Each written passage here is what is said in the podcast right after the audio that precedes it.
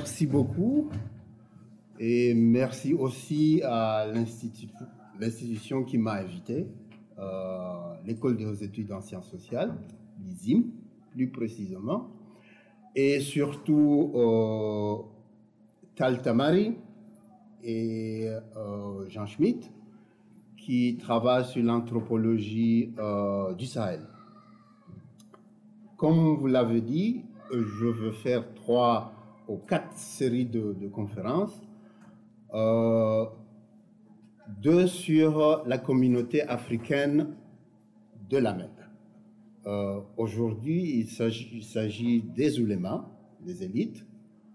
Une autre fois, ça serait euh, non seulement les élites, les oulémas, mais aussi la masse. Hein. Parce que je veux étudier les élites, mais aussi à une localité spécifique à la Mecque qui s'appelle Sharin Mansour. Mais ça, c'est une autre fois. Euh, je suis aussi content de revenir à l'INALCO parce que j'ai commencé mes études ici. puis après, j'ai poursuivi mes études à Paris 3 et j'ai fait ma thèse à l'école des hautes études en sciences sociales. Donc, je reviens sur mes traces.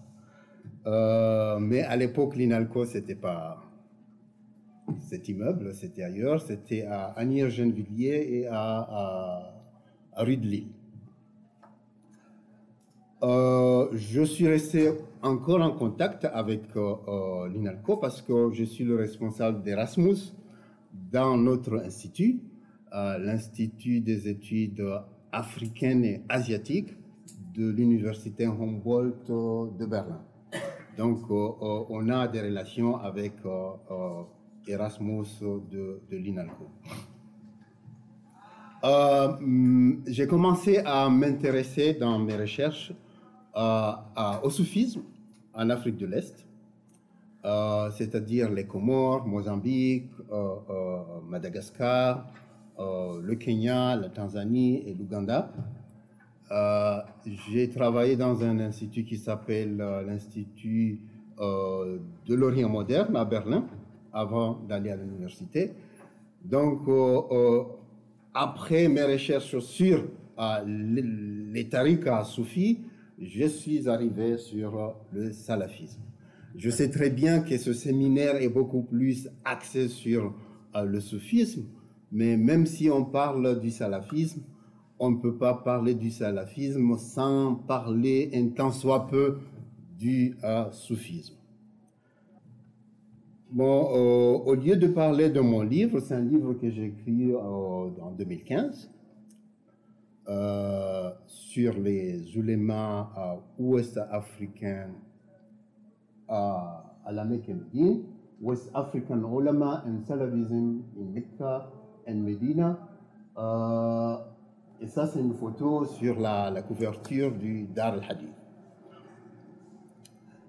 Au lieu de parler de mon livre dans son ensemble, euh, je voudrais parler du sujet général du livre qui le traverse du début à la fin, à savoir la rencontre des années dans les années 20 des oulémas de l'Afrique de l'Ouest avec ceux de l'Asie du Sud et ceux de l'Égypte à la Mecque et à Médine au début du régime d'Ibn Saoud afin de soutenir ce nouveau régime dans le domaine de l'enseignement et de la diffusion de la doctrine wahhabi salafite.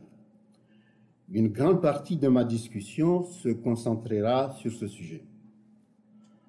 Euh, dans mon exposé, je vais essayer d'illustrer comment les ulémas de l'Afrique de l'Ouest, ceux du mouvement Ahl al-Hadith en Inde, en Asie du Sud, et ceux des Ansar et Sunnah al-Muhammadiyya en Égypte se sont rencontrés dans l'Institut Dar al-Hadith à Médine et à la branche du Dar al-Hadith à la Mecque pour enseigner la doctrine salafi et soutenir le régime d'Ibn Saoud peu après que ce dernier ait conquis en 1926 ou 1924 euh, le Hijaz c'est-à-dire la partie sud-ouest de l'Arabie saoudite actuelle, où se trouvent les deux lieux saints de l'islam, Al-Haramain, la Mecque et Médine.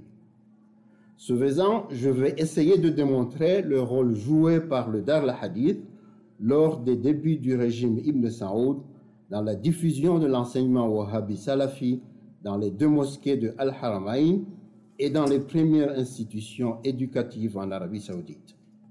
Ainsi, ma contribution va à l'encontre de l'idée communément partagée selon laquelle la doctrine wahhabi salafi est exclusivement saoudienne et n'a été propagée que par des oulémas saoudiens, en particulier les oulémas du Najd, partie centrale de l'Arabie, où est issu Mohammed bin Abdul Wahhab, le fondateur du wahhabisme. Euh, parce que, comme je viens de le mentionner, la doctrine wahhabi salafi d'Ibn Saoud était dès le début soutenue et propagée à l'intérieur et à l'extérieur de l'Arabie par des ulémas de toutes les régions du monde musulman. Cela montre que le projet d'Ibn Saoud, du moins sa partie religieuse, a été compris par ces ulémas comme un projet de toute la Ummah islamique. C'était bien en ce terme qu'Ibn Saoud le présentait à ses ulémas. Et c'en était probablement une raison parmi d'autres de son succès. Pour illustrer cela, je voudrais présenter brièvement la biographie de deux ulama de l'Afrique du Nord et de l'Afrique de l'Ouest qui avaient contribué à la diffusion de la doctrine wahhabi en Arabie saoudite peu après la conquête du Hijaz en 1926. La conquête, la conquête du Hijaz a eu lieu en 1924, mais officiellement, ça a été en 1926. Donc, ces ulémas, un de l'Afrique du Nord, euh, qui s'appelle Taqiyuddin al-Hilali, un du Mali, qui s'appelle Abdurrahman Youssouf al-Ifriqi. Al-Ifriqi, c'était euh, pas son nom, son nom c'était Abdurrahman Youssouf, mais Ibn Saoud lui a donné ce euh, prénom, ce pseudonyme de Al-Ifriqi, Abdurrahman l'Africain. Maintenant, euh, Al-Hilali.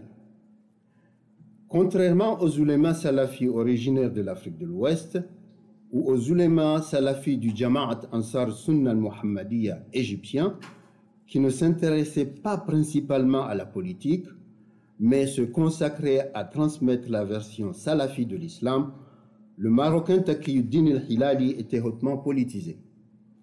Tout en étant un salafi radical, il était un nationaliste marocain, nationaliste arabe, pan-islamiste et un anticolonialiste actif. Mais quand il a quitté son village et son Maroc natal, il n'avait pas encore embrassé ses doctrines politiques et religieuses. Celles-ci n'étaient pas les principales raisons qui l'avaient amené à quitter son Maroc natal et à commencer ses voyages dans le monde entier ou presque.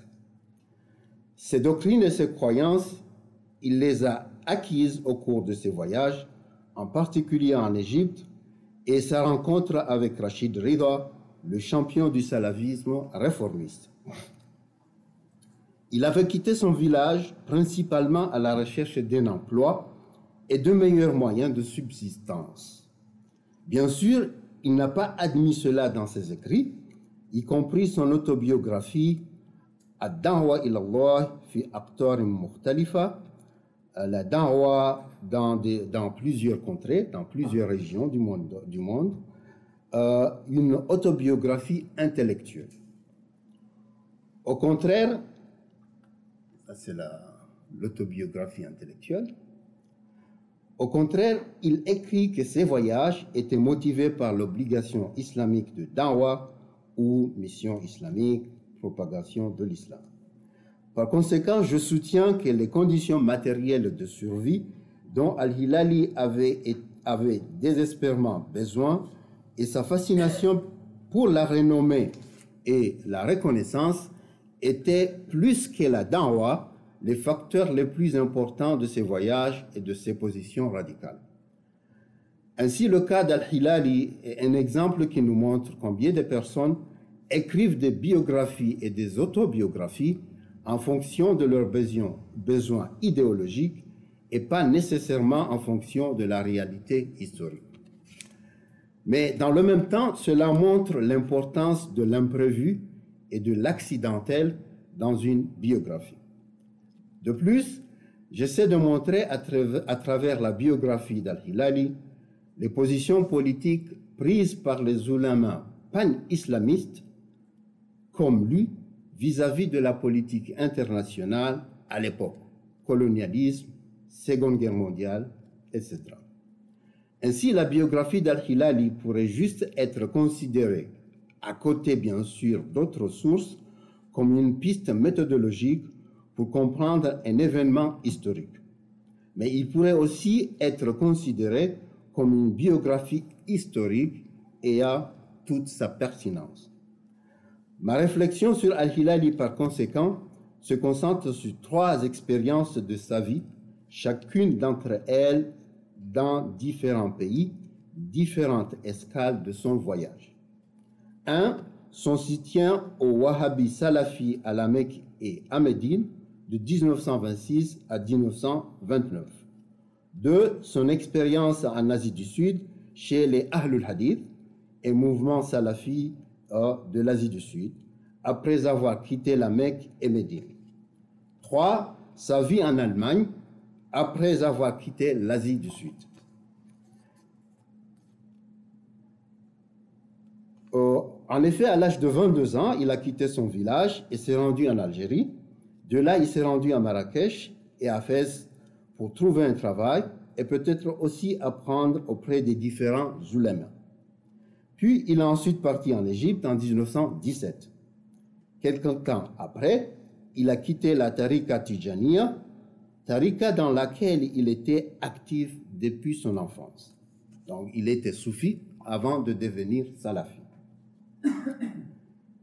En Égypte, il a rencontré Rachid Rida et plusieurs missionnaires salafis égyptiens avec lesquels ils allaient ensemble diffuser la dawa salafia en Égypte en prêchant et en enseignant dans des mosquées et des écoles appartenant au salafisme égyptien. En 1922, il se rendit au pèlerinage à la Mecque avec un groupe de salafis égyptiens. C'était avant l'arrivée de Ibn Saoud au pouvoir. C'est, à l'époque, c'était Sharif Hussein qui était au pouvoir.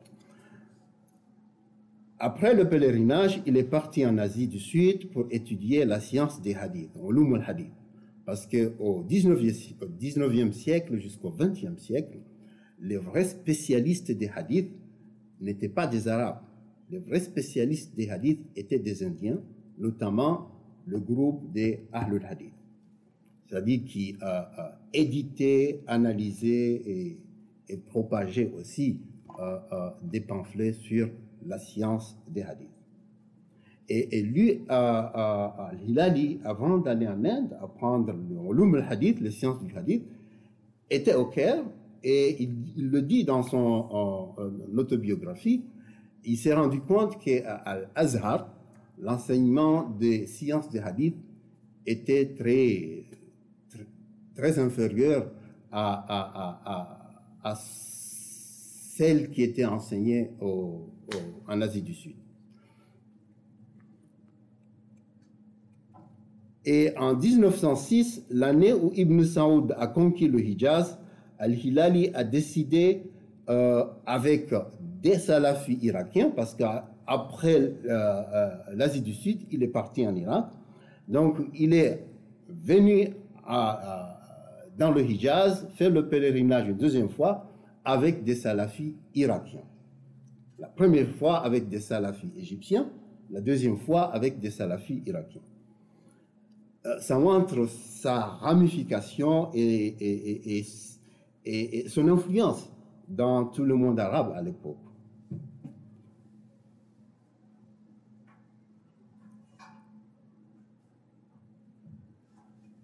Et euh, là encore, nous voyons l'importance de l'autobiographie d'Al-Hilali, en ce sens qu'elle nous donne beaucoup d'informations sur la situation politique du monde musulman à cette époque.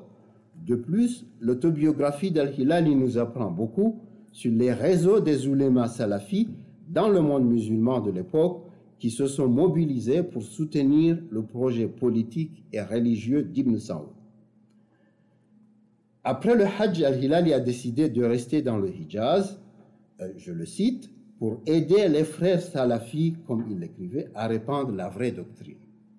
Là, je reviens toujours, toujours à mon idée que la propagation du wahhabisme, du salafisme wahhabi, euh, a été le fait euh, beaucoup plus d'oulama qui n'étaient pas saoudiens, même si à l'époque l'Arabie saoudite n'était pas encore créée, mais a été le fait beaucoup plus d'oulama venant d'autres régions du monde musulman, particulièrement de l'Égypte, et particulièrement un mouvement qui s'appelait Jama'at Ansar Sunnah al Muhammadiyya, un mouvement qui a été créé en 1926 avant les frères musulmans, parce que les frères musulmans étaient créés en 1928 et les Jama'at Ansar Sunnah étaient créés en 1926. Et ce sont les Jama'at Ansar Sunnah encore qui ont supporté, qui ont soutenu Ibn Saoud dans son projet beaucoup plus avant même les frères musulmans.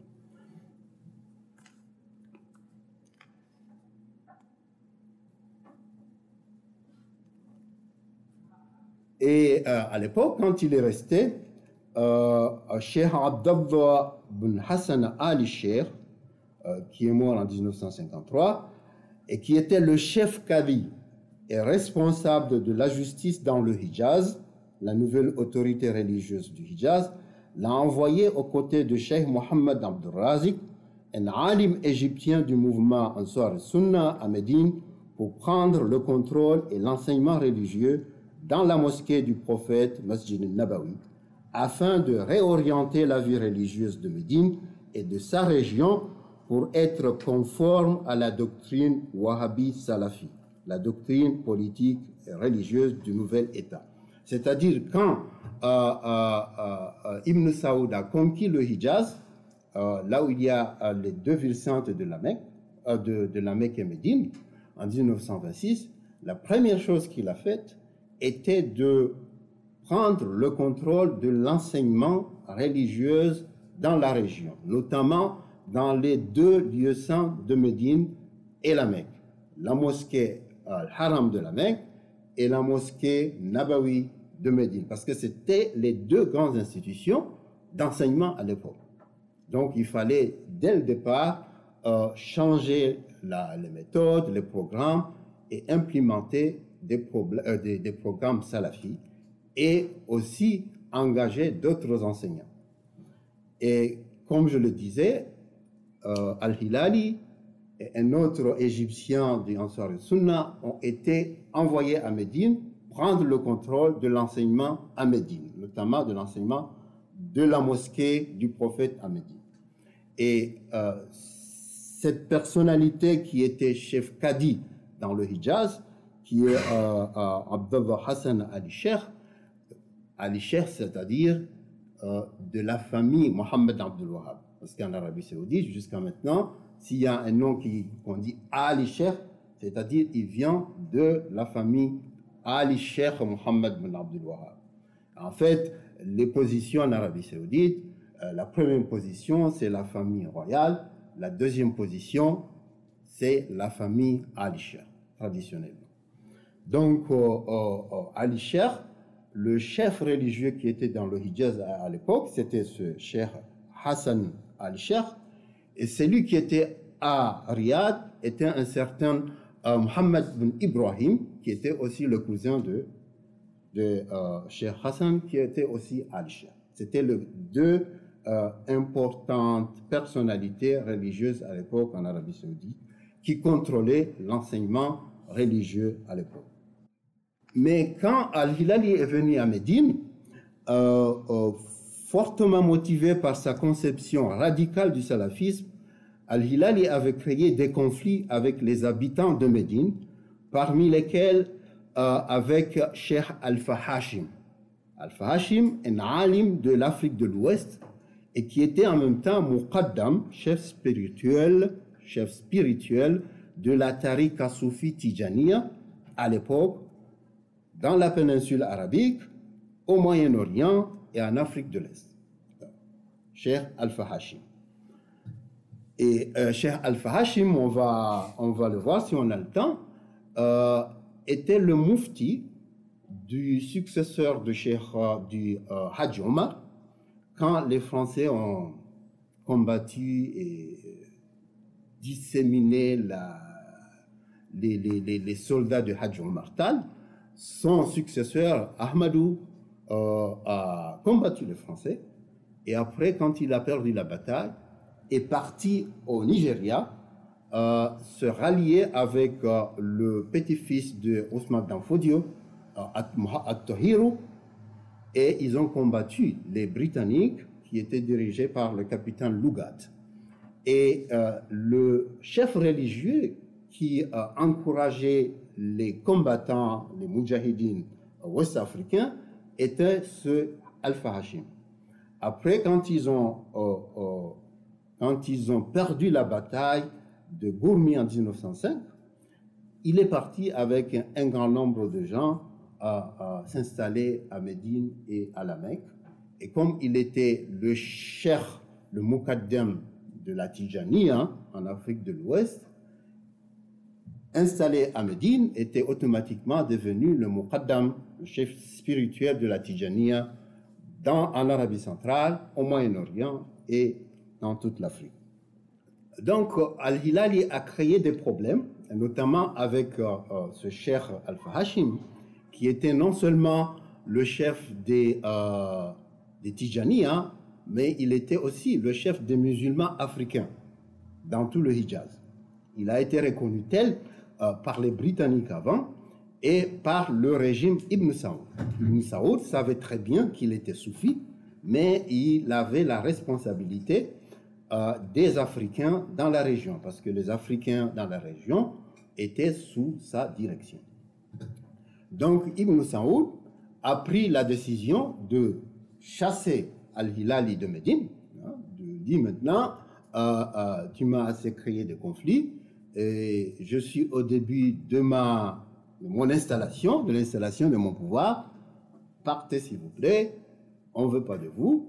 Et Al-Hilali est reparti en Inde.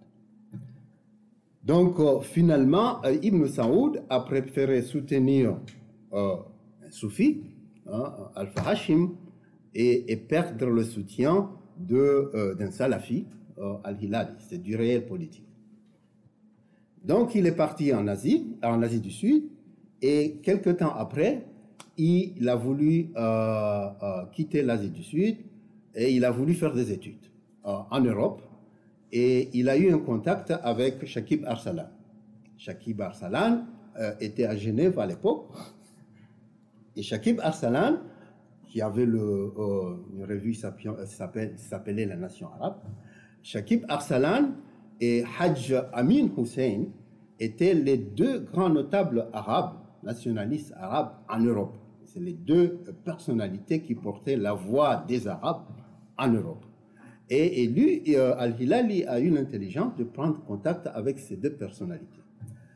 Mais ces deux personnalités, soit dit en passant, étaient aussi supporters du régime nazi de Hitler. Donc, Al-Hilali a pris contact avec Shakib Arsalan, il est venu à Genève et Shakib Arsalan a essayé de lui trouver un poste d'étudiant mais aussi un poste d'enseignant comme, euh, pour pouvoir aussi euh, faire ses études. Donc Shakib Arsalan lui a trouvé un poste, une place d'étudiant à Bonn, à l'université de Bonn, et en même temps un poste d'assistant d'arabe. Comme ça, il pouvait gagner sa vie et aussi étudier. Et il était assistant d'un orientaliste qui s'appelait à l'époque Paul Calais, qui lui Paul Calais était un anti-nazi. Hein, les nazis l'ont supprimé de, l'université, mais à la fin, Al-Hilali est resté à l'université. Euh, Al-Hilali à, Bonn euh, a commencé ses études, il a pris l'allemand, commencé ses études, puis après il est parti à Berlin et il a fait son, sa thèse de doctorat à Berlin sur euh, sur un livre de Al-Biruni qui s'appelle Kitab al-Jamahir fi Ma'rifat al-Jawahir, un livre sur la géologie minérale et le gemme. Donc, euh, il a fait sa thèse sur ce livre. Et euh, en même temps, euh, peu de temps après, le régime nazi a, a créé une branche de la radio nationale, une branche arabe, pour porter la propagande nazie chez les Arabes. Et Al-Hilali était avec un Irakien les deux responsables de cette radio.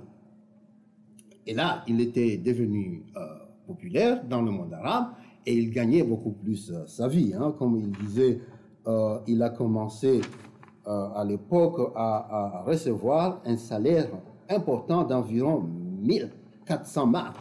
C'était beaucoup à l'époque. et finalement, à la fin, le régime nazi, avec euh, euh, la collaboration de Cheikh Amin Hussein, ont envoyé Al-Hilali au Maroc pour demander le soutien d'un parti qui s'appelait à l'époque Hizbul Islah. Mais finalement, les, Français et les Espagnols ont, gardé Al-Hilali, les Espagnols beaucoup plus, ont arrêté Al-Hilali et on l'ont mis en, résidence surveillée à, à Shawin, euh, près de Tétouan, et l'ont gardé sous leur contrôle. Il est resté là jusqu'en 1947. Après, Al-Hilali est devenu euh, prof à l'université de l'Irak, de Bagdad, et aussi à l'université, je ne sais pas, l'université de Rabat, ou, mais à l'université marocaine, où il a enseigné la littérature arabe et la langue hébraïque.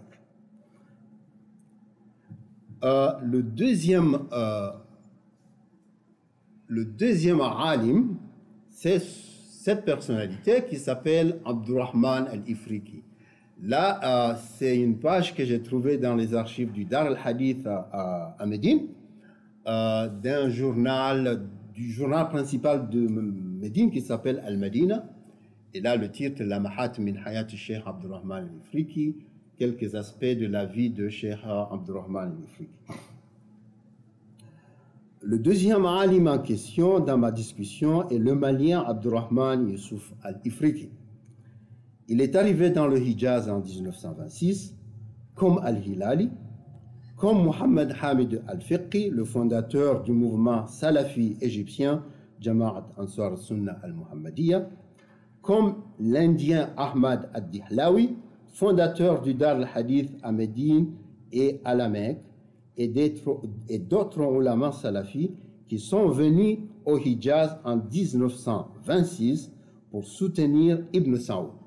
Tous les salafis du monde, euh, euh, dirais-je, sont venus en 1926 à la Mecque et Médine pour soutenir Ibn Saoud. Mais contrairement aux autres ulémas, Abdurrahman Yusuf al-Ifriqi n'était pas encore salafi ni alim. Il était venu faire le Hajj, pèlerinage à la Mecque, et euh, Abdurrahman al-Ifriqi était parmi les premières élites francophones du Mali, son pays natal.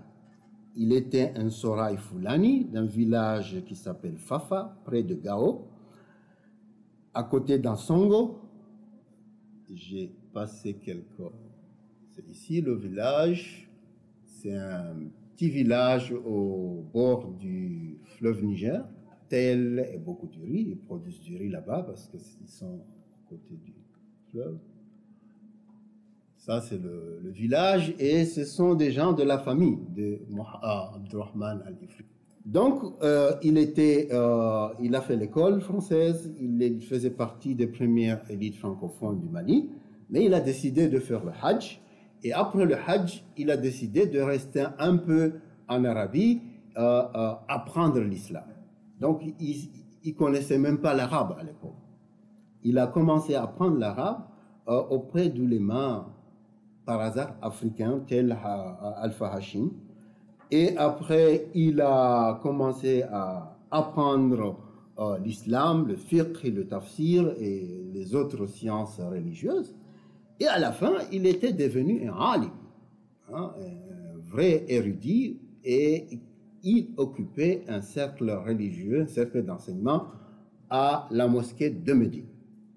À l'âge de 20 ans, il est arrivé au Hijaz via la route soudanaise du pèlerinage Tariq al-Soudan, Tariq al-Soudan, c'est une route traditionnelle où les pèlerins de l'Afrique de l'Ouest prenaient pour aller au Hajj. Et aussi, c'est cette route-là où la Tariqa Tijaniya s'est propagée euh, euh, dans toutes euh, cette route, dans toutes ces régions, parce que les gens qui venaient, qui étaient Tijaniya au Mali, au Soudan, au Nigeria, qui s'installaient au Tchad, puis au Soudan, Darfour, dans toute la ligne, ils s'installaient là-bas pendant des années jusqu'à arriver à faire le Hajj. Et arrivé là-bas, ils faisaient des familles, faisaient des enfants, mais ils faisaient aussi des, euh, euh, euh des Tijanias. Euh, mon collègue Rudiger Sisman a écrit un bouquin sur cette histoire de la diffusion de la Tijania sur cette route jusqu'en Arabie, un bouquin qui s'appelle The Divine Flute. Et il embrasse toute l'histoire de la Tijania en Afrique et notamment il y a un chapitre sur la propagation de la Tijania sur les régions de cette route de, de la Mecque. Donc cette route commençait au Mali et dans la région de la Mauritanie d'aujourd'hui. Elle menait vers le Hausaland, puis vers le Tchad, vers le Darfour. De là, les pèlerins continuaient soit sur le long du Darbul Arba'in, le chemin de 40 jours, bien connu dans le commerce des esclaves vers l'Orient, vers le Caire ou continuait vers l'est en direction de Jinaina, Al-Ubaida, Umdurman, puis Sawakin, Port-Soudan ou Massawa. De là, il prenait une embarcation vers Jeddah ou Yambo. C'était comment les euh, gens euh, allaient faire le Hajj euh, de l'Afrique de l'Ouest. Bien que la route soudanaise Tariq-Soudan vers la Mecque ait été utilisée à partir du XVIe siècle, elle a pris de l'importance au XIXe siècle. En 1893, quand Ahmadou, c'est l'histoire que j'ai racontée tout à l'heure, quand Ahmadou euh, bin Hajj Omar Tal, fils et successeur de Hajj Omar, et ses troupes ont été vaincus par les forces coloniales françaises, ils ont entrepris une hijra. Hijra est un concept très important à l'époque. Ils ont entrepris une hijra qui les a amenés en Hausaland. Là, ils ont rejoint l'armée d'Al-Tahiru, petit-fils de Ousmane d'Amfodio et sultan du nord du Nigeria, et ont combattu avec lui contre les forces coloniales britanniques du capitaine Lugard. Après avoir perdu la bataille décisive de Bourmi en 1903, de nombreux musulmans impliqués dans la bataille ont décidé, sous la direction de Sheikh Alpha Hashim, d'émigrer vers l'Est et à la fin vers la Mecque et Médine. Des milliers de personnes faisaient le voyage avec tous leurs biens, y compris leur bétail. L'explorateur britannique Captain Bod Alexander a rencontré certains de ces groupes de musulmans lors de son expédition de, 1800, de 1905 et a décrit la situation comme suit. La caravane qui vient maintenant dans mon histoire avait commencé à partir de Timbuktu et augmenta ses partisans de tous les pays. Elle comptait maintenant 700 âmes et 1000 têtes de moutons et d'autres bétails. Ses dirigeants étaient Hausa et Fulani Malam. C'était une organisation merveilleuse, cette communauté qui se déplaçait lentement avec sa population de races variées, de bovins et de moutons et autres bétails, formant une colonne qui s'étendait sur des kilomètres et des kilomètres le long du chemin. Des familles entières étaient là, emportant toutes leurs affaires et sur le dos des bœufs, il y avait des petits-enfants dont quelques-uns étaient nés sur la route du voyage. Ainsi, après 15 siècles, ce fleuve de vie s'est épuisé. Et très probablement, je regardais une image qui était vraie de l'époque d'un prophète avant Muhammad, quand Moïse avait conduit le peuple d'Israël hors de l'Égypte. Moïse, dans cette question était Cheikh Alpha Hashim. Malgré l'importance de cet événement, il est peu évoqué, me semble-t-il, dans les études réalisées à propos des réactions des musulmans africains à la colonisation européenne. Habituellement, ces réactions sont présentées comme si, je schématise, les musulmans africains ont répondu de diverses manières à la conquête coloniale. Certains groupes ont collaboré alors que d'autres ont résisté militairement, conformément à l'obligation islamique du djihad. Quand ceux qui résistaient ont perdu la guerre, ils se sont accommodés des nouvelles circonstances. Mais on oublie souvent de dire que d'autres n'ont pas suivi la position de l'accommodement, mais plutôt celle de la hijra, c'est-à-dire qu'ils ont quitté leur pays complètement, émigré vers l'Est jusqu'à la Mecque et Médine, les deux villes saintes de l'islam. Et aujourd'hui, on voit ces descendants de ces migrants à la Mecque. Il y a des régions à la Mecque, quand on est là-bas, on a l'impression qu'on est en Afrique. Certains avaient emprunté la route non africaine, tandis que d'autres ont choisi la route du Soudan, Tariq Soudan. Ce faisant, ils ont ravivé la tradition islamique de la hijra du prophète Mohammed et de ses compagnons de la Mecque à Médine en 622. Et euh, la tradition de la hijra a été aussi appliquée lors de la colonisation dans d'autres régions. En, Asie du Sud aussi, il y a beaucoup de musulmans qui ont immigré euh, l'Asie du Sud, l'Inde, pour aller s'installer à, la Mecque et Médine. Et aussi, la grande hijra connue, c'était lors de la partition en 1947, quand les Indiens musulmans ont allé s'installer au Pakistan.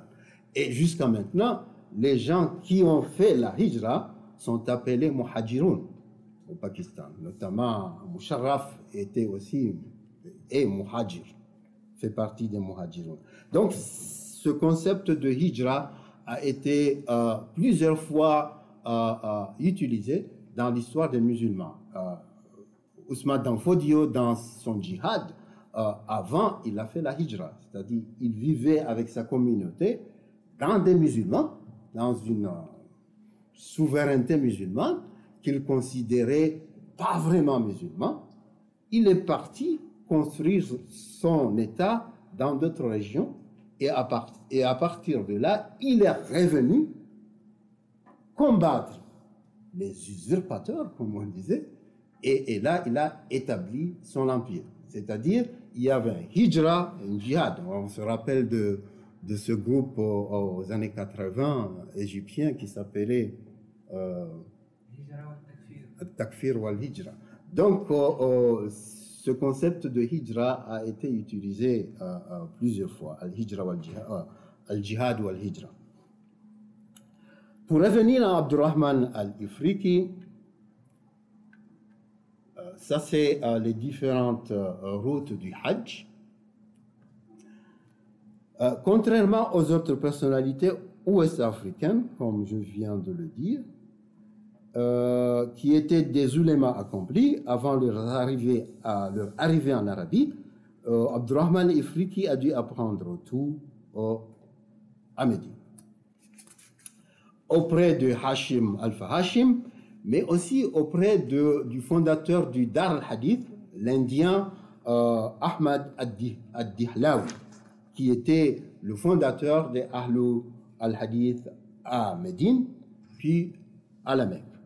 Et avant de mourir, il a donné la responsabilité du Dar al-Hadith à Abdurrahman al-Ifriqi. Abdurrahman al-Ifriqi était devenu euh, le directeur euh, du, euh, de l'école Dar al-Hadith, qui était une école et une bibliothèque à la fois. Donc, quand il était devenu directeur du Dar al-Hadith, il était très attaché à la doctrine salafi. Et Abdulaziz, le roi Abdulaziz, l'avait envoyé à l'époque euh, dans la région de Yambo Nakhl, région de Yambo, pour euh, euh, propager la dawa. Il avait le titre de Da'i Mutajawal Lilwad wal Irshad. Hein, il avait la responsabilité de propager la da'wa wahhabi salafi dans cette région de Yambo al-Nakhl. Il avait aussi la responsabilité d'organiser un groupe de ses étudiants pour euh, enseigner la doctrine salafi aux Hujjaj, aux pèlerins qui venaient de l'Afrique de l'Ouest. Euh, Abdurrahman Ifriki a été nommé professeur dans la capitale, Riyad, D'abord au Mahad Riyad al-Ilmi, fondé en 1951, qui était euh, l'institution, euh, la première institution d'études religieuses supérieures en Arabie Saoudite. Donc, il a été nommé prof là-bas, puis euh, prof à la faculté de charia de l'université Imam Mohammed bin Saoud, fondée en 1953. Il a enseigné également à la mosquée du mufti saoudien, Cheikh Mohammed Ibrahim Ali Sheikh. Il continuait euh, ses activités jusqu'à euh, sa mort en 1957. Euh, Abdurrahman al-Ifriki a écrit un certain nombre de livres, y compris les suivants. Al-Anwar Rahmaniya Firradda al-Tijaniya, La lumière divine qui réfute la doctrine soufie tijaniya, un livre contre la doctrine soufie de la tariqa tijaniya, puis euh, Jawab al-Ifriqi, les réponses de l'Africain, une collection de fatawa en réponse aux questions religieuses que lui avaient adressées les musulmans de la côte de Malabar en Asie du Sud. Euh, puis euh, une publication posthume destinée à enseigner aux musulmans ouest-africains en particulier et à tous les musulmans en général comment pratiquer les rituels du Hajj en accord avec le Coran et le Hadith. Le pouvoir colonial français soupçonnait Abdurrahman el-Ifriki euh, d'accueillir des pèlerins d'Afrique de l'Ouest pour leur enseigner la doctrine wahhabiyya et ce faisant les inciter contre le pouvoir colonial en Afrique de l'Ouest. Bien qu'il ait œuvré à la diffusion de la doctrine wahhabiyya, il n'y a aucune preuve qu'il ait mené une campagne de propagande politique contre la colonisation française. Après la mort de Abdurrahman al-Ifriqi en 1957, son élève et disciple Omar Fallata lui succéda au poste de directeur de Dar al-Hadith et d'enseignant dans la mosquée du prophète Masjid al-Nabawi. Encore un autre Africain, Cheikh Omar Mohamed Fallata, euh, Cheikh Omar Fallata est né à la Mecque, grandi à Médine, né à la Mecque en 1926, de parents euh, nord-nigériens qui sont venus faire le pèlerinage. Et après le pèlerinage, la tradition était de rester et faire ce qu'on appelle Mujawara, on restait aux alentours du Médine, de, la mosquée de Médine hein, et de la Mecque pour faire des, pour pratiquer la, religion, mais aussi pour apprendre la religion. Donc, il est né là-bas, il a grandi là-bas, et il a eu, après, quand il était jeune, comme enseignant, Abdurrahman al-Ifriqi. Et quand Abdurrahman al-Ifriqi est mort, il, a pris sa place de directeur de Dar al-Hadith mais aussi sa place d'enseignant dans les cercles euh, d'enseignement de la euh, mosquée du prophète. Parce que le système d'enseignement dans les deux mosquées, c'est le système traditionnel qu'on appelle système de halaqat, de cercle, hein, où l'enseignant euh, est à côté ou au milieu et professe son enseignement. Et cet enseignement existe jusqu'à maintenant. Donc, Omar Fallata était devenu directeur du Dar al-Hadith et enseignant à la mosquée. Et quand l'université islamique a été fondée en 1961-62, l'université islamique de Médine, euh, qui est la plus grande institution d'enseignement salafi, euh, Omar Fallata était nommé euh, secrétaire adjoint de l'université. et, après, euh, je pense euh, aux années 70, il est devenu secrétaire général de l'Université islamique de Médine jusqu'à sa mort aux années 90. Euh, Il avait aussi créé Omar Falata un conseil qu'on appelait Conseil des affaires de la Dawa et aussi un centre d'enseignement de la Sira an-Nabawiyya. Maintenant, la contribution de ces ulémas originaires de l'Afrique de l'Ouest dans la diffusion de la doctrine wahhabia en Afrique de l'Ouest. Quand j'étais en Afrique de l'Ouest, je faisais mes recherches, j'avais posé cette question aux gens. Quel est l'impact de ces ulémas dans la diffusion de leur enseignement ici dans la région et, beaucoup étaient sceptiques, hein, euh, disaient non, ils n'ont pas fait grand-chose, euh, leur enseignement salafi n'est pas palpable, euh, et moi, j'étais contre cette, cette, idée. Je leur disais que je pense que leur enseignement a eu une influence dans cette région, même s'ils ne sont pas venus ici en, personne. Et la personne la plus connue à l'époque qui, soutenait cette idée, c'est Cheikh Diko. Euh, Cheikh Diko du Mali, qui est le président du Conseil musulman du Mali. J'ai parlé avec lui. il disait non, ils n'ont pas. Ils ont...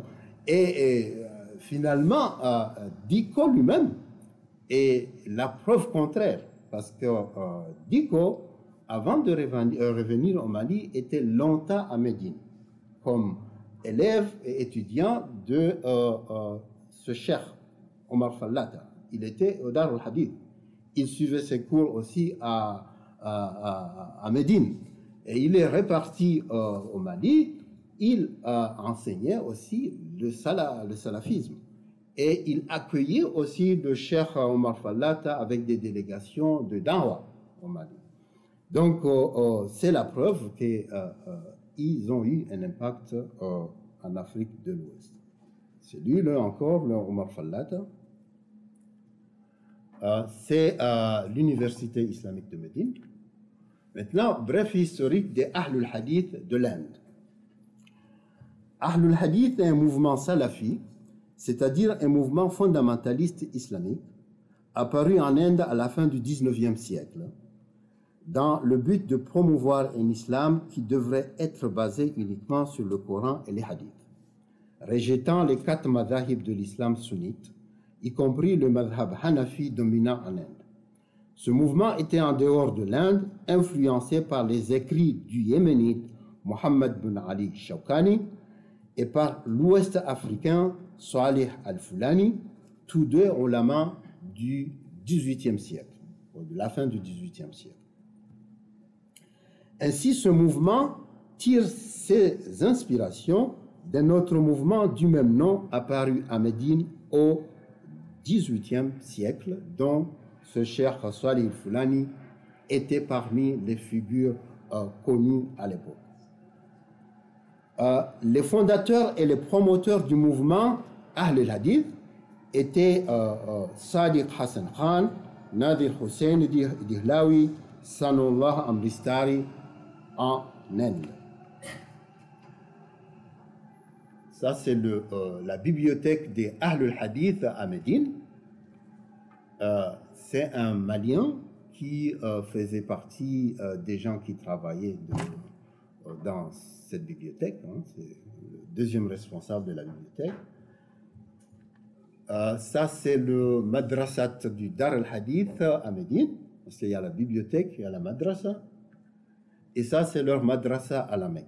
Cependant, la contribution des Sud-Asiatiques, des Indiens, à l'éducation en général et à l'éducation islamique en particulier à Médine et à la Mecque pendant cette période ne se limitait pas à la madrasa Dar al-Hadith. Ils avaient déjà ouvert sous le règne de Sharif Hussein euh, deux des trois grands madrasas de la Mecque et de Médine à cette époque.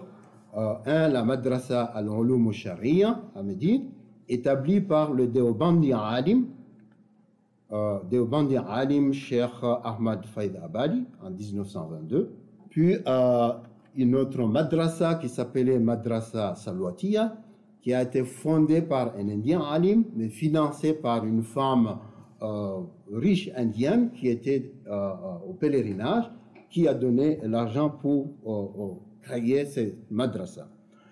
et euh, Madrasat Al-Falah, qui a été créé par un marchand saoudien, du marchand hijazien du Jeddah, qui s'appelait Mohammed Ali Zainal. Et ce Madrasat Al-Falah a fait des petits partout dans tous les pays du Golfe, jusqu'en Inde. Et ces madrasas existent jusqu'aujourd'hui. Et la madrasat à Salwatiya existe aussi à la Mecque. Avant de conclure, permettez-moi d'essayer de préciser ce que j'entends avec les deux termes salafia et wahhabiya ou salafi wahhabi que j'ai mentionné souvent. Par salafisme, j'entends une doctrine de l'islam qui prétend se référer uniquement à l'exemple des salaf salih, c'est-à-dire aux trois premières générations des musulmans. Selon les partisans de cette doctrine et selon le hadith dans le Sahih Bukhari Muslim du prophète Mohammed, les meilleurs êtres humains sont les gens de sa génération et ceux des deux générations suivantes. Ainsi, les salafis considèrent que ces générations de personnes avaient la plus vraie compréhension de l'islam et devrait donc être le modèle de tous les musulmans. Cette doctrine implique un rejet complet des écoles de droit, madhahib, comme c'est le cas des Ahlul Hadith, ou un rejet partiel, comme c'est le cas des Wahhabis, qui suivent le madhab Hanbali, et une dépendance complète, ou dans le second cas, une forte dépendance vis-à-vis -vis du Coran et des Hadiths. Les rituels populaires tels que le Maulid, célébration de l'anniversaire de Mohammed, la visite des tombes des saints et les cérémonies d'écrit des ordres soufis sont considérés comme des pratiques non islamiques et des innovations blâmables.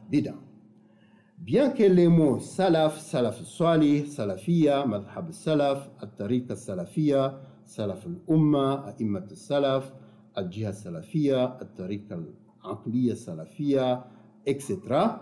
Euh, des mots où paraît le terme salaf apparaissent dans les écrits de nombreux auteurs classiques.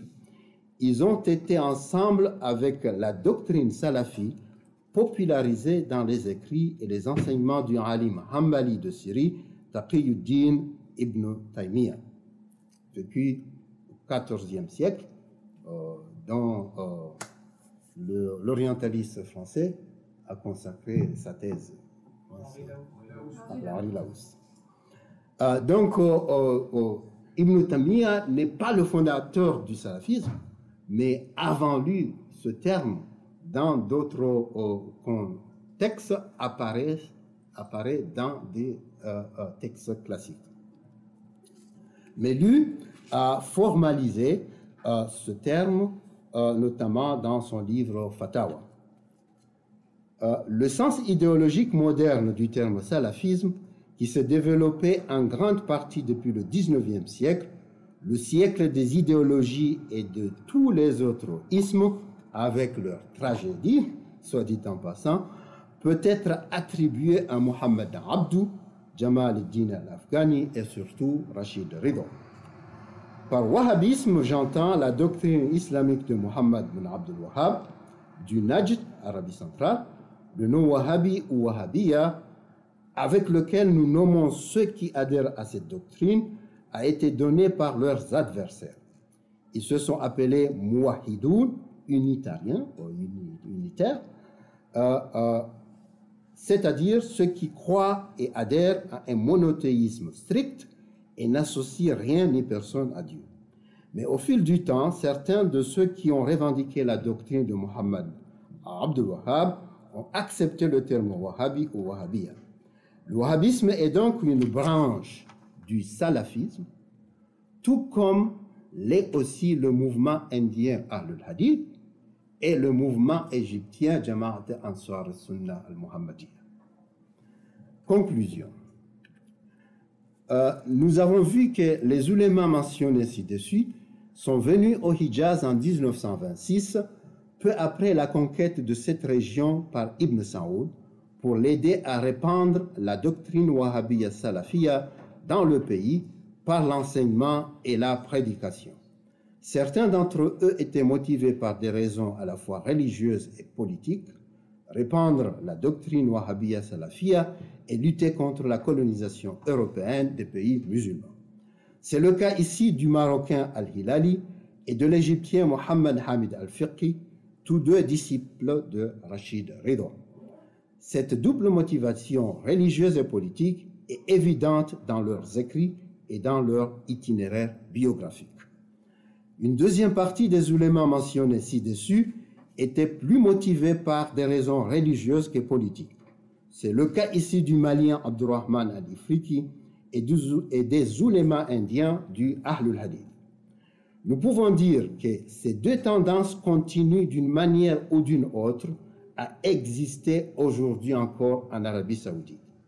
La première fraction serait représentée par les oulémas de la Sahwa ou Sururiyoun, une tendance islamiste politique et salafi en même temps, avec des leaders comme Safar al-Hawali et Salman al-Aouda, plus critiques à la position politique du royaume, tandis que la seconde fraction est représentée par les ulamas proches du Ahlul Hadith, comme les disciples du alim saoudien d'origine éthiopienne, Cheikh Mohammed Aman al-Jami, souvent nommé par leur opposant al-Jami ou al-Jamiyoun. Cette tendance salafi, qui prêche l'obéissance à tout détenteur de pouvoir politique afin d'éviter l'anarchie, est la continuation de la lignée des oulémas salafis africains initiée par Abdurrahman al-Ifriqi. Mon papier va également à l'encontre de l'idée répandue consistant à considérer la propagation de Wahhabiyya Salafia comme étant l'œuvre de ulama du Najd seulement. Car nous voyons ici que la diffusion de cette doctrine dans le Hijaz après 1926 était beaucoup plus l'œuvre de ulama d'autres parties du monde musulman qui avaient déjà acquis cette doctrine et la diffusée chez eux en enseignant, prêchant et publiant des livres liés à cette doctrine. Des points de vue méthodologiques, ma présentation est aussi, et aussi mon livre, tout en partant d'une préoccupation régionale, Afrique de l'Ouest et Hijaz, traite aussi de la préoccupation majeure du monde musulman de l'époque. Un autre composant méthodologique que j'utilise est le rôle central que je donne aux acteurs qui font l'histoire, dont l'importance des biographies. En effet, les structures, et institutions sociales, politiques et, et économiques occupent depuis longtemps la place centrale dans la recherche et l'enseignement de l'histoire. Mais pour que l'étude des structures et des institutions soit vivante, il faut aussi prendre en compte les acteurs qui font l'histoire. Merci.